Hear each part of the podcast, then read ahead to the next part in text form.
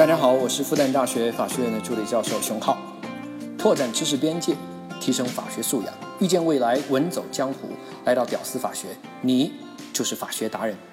你好，欢迎来到屌丝法学，我是有拖延症的志新。最近更新有点慢啊，工作忙之类的托词已经不好意思说了，赶紧补上。今天这一期我们还聊律所。去年的秋天的时候呢，我去了一趟成都，参观了某家律所。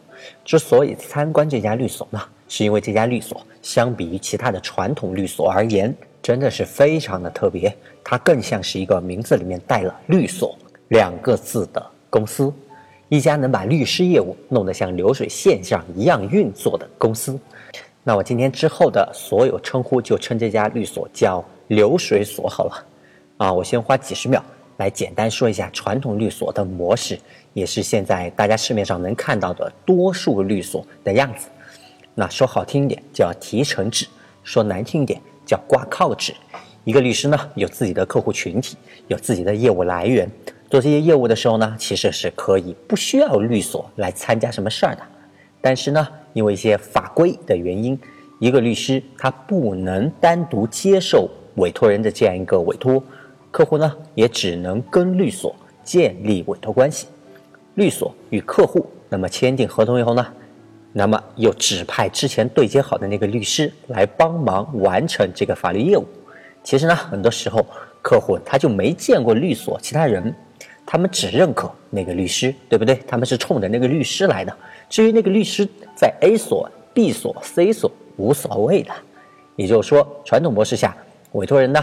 他的对律师信赖的价值远远超过律所啊，这是市面上的多数的情况啊，少部分国际大所乃例外。好，那现在这个格局总体主流是没有变的啊，在现行法规下，那么必须要通过律所，那么才可以接受这个委托，律师才可以接受。司法局呢，好监控律所吗？它不好监控律师了，要难一些。那如果律师没有通过律所，那么就私下和客户达成了委托协议，帮客户做了某个案子，那这种私下的委托这事儿可大可小。如果哎他要弄你一下的，那这个时候就有了把柄喽。这个话题以后我们再聊。好，那我们今天聊的这家律所呢，具体那是哪一家我就不说了啊。好，我们今天来重点说一下流水所的模式，它完全不一样啊。那这家的律所和他们的律师之间的关系呢？就和传统是大不一样。首先呢，传统所他们的律师其实更多的时候是自由职业者，做多少事儿挣多少钱。律所他是不可能给你发工资的，跟律所主任那那也没什么隶属啊、领导的关系没有，对不对？主任你跟我啊平等主体，那顶多也是一个合作关系。常规情况下，主任那是管不了律师的，律师爱咋咋地，对不对？哎，只要你把该交的管理费那么上齐了，那我律。律所主任，我也不给你发工资啊！你本事大，多收案，除了律所的提成和管理费，那收的钱，那么多数律所也是要返还给你的。但是呢，流水所他们所有的律师完全不是这样，他们是正儿八经的律所的员工，他们每个月领取工资，他们有自己的 KPI 考核，然后拿提成，就跟一般的公司是一样的。比起传统所呢，流水所在这个地方就已经是突破了一大步了。但是呢，这还没完。流水所他把律师当成了雇员，那首先他要解决一个问题，就是业务量的问题。因为律师呢，工资那都不低的呀。你每雇佣一个律师，那你每个月的成本就会增加一部分喽。如果你没有对应的业务量的话，你又雇佣了一大堆律师，那你就在烧钱，对不对？好，假设我是律所的主任，在流水所呢，我相当于老板了。我现在要解决一个很大的问题，首先第一个问题了，那就是要有大量的业务给手下的律师给他们来做，而且越多越好了。业务多，我多雇佣律师就可以了嘛。那我来业务的方式呢，一种就是凭我多年的行业的声誉，但是呢，这样来的客户其实多数的情况他是冲我而来的，有时候呢，我就得还是要跟这些业务，但我毕竟只是一个人嘛，我有上限，有瓶颈。那另外呢，就还有另外一种方式，就是流水所他所采用的这样一个方式，要获取业务，他们主要靠推广，而且是网络推广。其实这也更符合现在陌生社会的一个模式。可能有朋友不知道啊，早些年律所和律师他是禁止打广告的，但是现在允许了哈，普大喜奔。现在全国律协的这样个律师职业行为规范里面写的很清楚啊，律师和律所他是可以随便打广告的，完全就市场化了。只是说你打的广告要符合广告法，你不要夸大宣传啊、虚假宣传啊之类的。好，现在有了官方的支持，那我们流水所就可以放心大胆的做推广啦。具体的推广的平台呢，那非常多哈，比如说某搜索引擎吧。好，流水所它要做推广，得先把钱拿出来嘛，给到搜索引擎，然后呢，引擎就把流水所的大名哎放在搜索页的前端。这个竞价排名啊，非常非常有意思。以前呢，我不知道里面有那么那么多的。猫腻，去年我我详细的这个研究了一下，我才了解到跟他们所的这个朋友，竞价排名这事儿吧，估计你之前跟我是一样的，大概只是知道一个基本的，但是背后一些东西呢，你可能不知道。那么我花几分钟给大家说一下。假设呢，我现在选择了某搜索引擎，然后和引擎协商好了，然后协议一签，就建立了我们流水所在这个搜索引擎里面一个建立一个账户。然后呢，我就往这个账户里面充钱。假设我先充值十万块，这钱不算多啊。你要想快的话，几天就可以给你烧完。好，正式开始启动这个项目。首先呢，我们要选择一些大家经常检索的一个关键词，比如说法律咨询、法律顾问、打官司、诉讼、成都律师、成都优秀律师、交通事故啊、律师事务所等等等等啊，就这样类似的关键词。这样的关键词呢，可能有三四十个。好，选择好关键词以后呢，那需要对每一个关键词进行一个出价报价了。假设我选择的关键词法律咨询，哎，这个关键词让我进行出价。假设我出价十块钱，如果我这个关键词我出价是最高的，那我理所当然我就排第一名喽。好，通常大家理解的也就到这里了。这也是我之前理解，就到这儿了。但是更有意思的地方来了啊！我这出价十块钱啊，实际付款我并不是付这个数字。刚开始的时候呢，我实际付款我是付第二名出价的这个价格。假设第二名出价八块钱，那我实际付款就是八块钱。也就是说，我出价十块钱，但我实际付款是八块，所以不是按照你出价的那个价格来付钱的。哎，那这搜索引擎公司它为什么要这样弄呢？其实啊，这种出价它是按最高出价的第二名的价格来付款，这个方式它有一个专有名词，叫维克瑞式拍卖法。那大家比较熟悉的呢，叫英国式拍卖，从一个比较低的一个价格往上拍了。可能有朋友知道啊，还有另外一种叫荷兰式的拍卖，当年荷兰人他们用来拍卖郁金香的。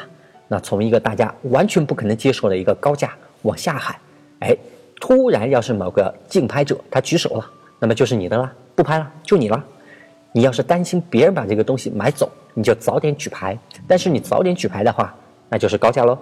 好，后来呢，日本人又改进了这样一个拍卖方式。我十块钱起拍，愿意进入下一轮的，你都拍。多数人啊，假设都愿意进入，那就进入下一轮。十个人进入，哎，进入价格就会涨到了这个十二块。那么再继续往下拍，愿意进入下一轮的，那么再拍。假设八个人进入，六个人进入，直到假设一直涨到了十八块钱啊，只有一个人愿意进入到下一轮，就涨到了二十块，那么就是你的了。它是这样，所有人都可以拍，然后进入下一轮这样一个方式，日本式的一个拍卖方式。那现在淘宝上的一个司法拍卖就是采用这样一个方式。还有另外一种呢，叫密封式的一个拍卖，就是传说中的暗拍，竞标人之间呢互相是不知道对方的一个出价的。谁高谁得。比如上海卖这个车牌，理论上它就是这样的。哎，当然实践上因为它的系统原因啊，可能有点变味。那你以前呢可能会跟我一样，以为某搜索引擎公司他们采取的是这样一个英国式拍卖，出价高的人那么按照自己的价格来付钱。其实人家改用的是维克瑞式的一个拍卖法，就是出价最高的人按第二名的价格来付款，这样呢就鼓励了大家。放心大胆的出高价，你出了高价，其实最后啊，你出的实际的付款价格是要低一点的。那再后来呢？后来又变了啊，又改了升级版的维克瑞士拍卖法。你出价最高，但是你的实际付款可能是最低的，神奇不？它是这样啊，你出价以后呢，假设你是第一高的第一名，然后你的实际付款呢，它会是按照你的出价减去第二名的这个差额，然后就按照这个单次点击价啊，就是这个价格，是你的出价减去第二名的价格，啊，实际计算它有一个公式，比我说的这个要复杂，但是简单看就是这个样子，什么意思呢？那么我举一个例子吧，假设我对法律咨询这个关键词。我出价是十块钱，那我排第一名，那我的这个大名啊，我们流水所就要排第一位了，对不对？那出价第二名呢，它是九块钱，注意啊，我出十块，第二名出九块，那我的出价减去第二名的九块，我实际付款就是一块钱，很少吧？假设啊，第二名出价九块，减去第三名出价的六块钱，好，那第二名的实际付款是多少？九减六。三块钱，对不对？第三名出价六块钱，第四名假设出价四块钱，六减四两块钱。那照这样的一个方式递减下去，当然它有一套完整计算公式，我简单粗略的算。这个地方呢，你就会发现出价第二名的实际付款它是三块钱，出价第一名的实际付款它是一块钱，排名第一的居然不是实际付款最多的人，是不是很奇怪呀？那我们作为竞拍者，我们怎么想？那我们不肯定要争当第一呀，对不对？我们肯定要出高价呀。第一名有那么大的一个优惠，第二名、第三名都太惨了吧？就好，如果你这样想，那就对了。搜索引擎公司它就是需要你这么想。那实际上呢，这是他们给客户弄的这个系统有关系，因为这个搜索引擎啊，它非常受欢迎，在它这个上面做推广的人非常非常的多，这样呢就会进入到一个充分竞争的一个状态。假设我是第二名，我在搜索引擎公司，那系统上给我的这个单次点击价格付多少钱，我是看得见呀，对不对？假设我发现我出价九块钱，我的单次点击价格居然是三块钱，那我就需要调高我的价格试一试喽。那虽然我看不见我的竞争对手的这个出价，但是我是可以试出来的。好，我就把我的价格调高一下试试。假设我出九块五，提高了五毛，我就发现我还在排第二。那就说明第一名比我高嘛。我再往上调价格，当我发现我出价为十块零五毛的时候，哎，我发现我突然就排在第一名了。哎呀，我去，瞬间就爽了啊！我十块零五毛，我排在了第一名，而且我发现我单次点击的价格居然是五毛钱，哇，又排第一，我还价格很低，嗯，太爽了。但是，当初出价十块钱那个人，原来第一名的那个人，他怎么想呢？他就突然发现自己。掉到了第二名，并且单次点击价格从一块钱突然就变成了四块钱，我靠，这哪行？那为了重新排到第一呢，他又需要出更高的价格来超过这个十块五毛，这样呢，在竞争者之间，让排在后面的人吃大亏，让排在第一的人占大便宜，从而激发所有竞争者争相出高价。而对于搜索公司呢？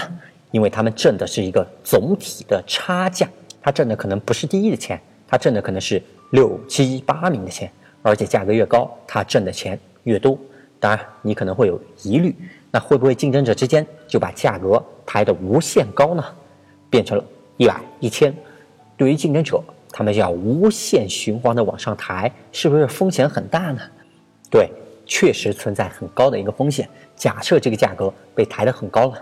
突然，第二名、第三名、第四名，他们看，哎呦我去，这价格太高了！哎呀，我也不往上追了，我先停一停吧。假设这个价格被抬到了一百块单次点击价格啊，二三四名他们退出，突然就退出。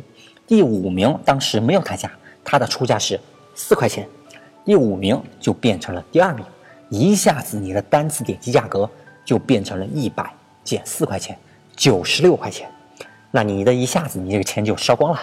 但是呢，总体上大家就是会把这个价格抬到一个相对比较高，但是又没有巨夸张的那种程度。这一套的套路下来，你说这些搜索引擎公司，它能不挣钱吗？好，这是流水所他们在使用的一个竞价机制，他们一个月的推广费用小几十万，哈，具体数字不说了啊，卖人内幕。当然，投放是分地域的啊，也就是说，跟你的本地的同行竞争。比如我只投成都几个区，旁边几十公里的都江堰我都懒得投，那你在都江堰搜索法律咨询，你就搜不到我们的流水律师事务所。现在呢，甚至可以精确到办公楼，比如说我在世纪城腾讯大厦这个写字楼，以此为中心，向周围半径五公里的范围内，我投放哎这个推广，超过这个范围你搜不到我的，就在这个范围，现在它就可以精确到这样一个以写字楼或者街道为中心的这样一个程度。一不小心就说了好多。OK OK，更多你不知道的细节，我们下期再说。这一期稍微一不小心就说长了。我是志新，感谢你听到最后，能听到最后的都是真爱。我们下期再见 crowded hallways of the long。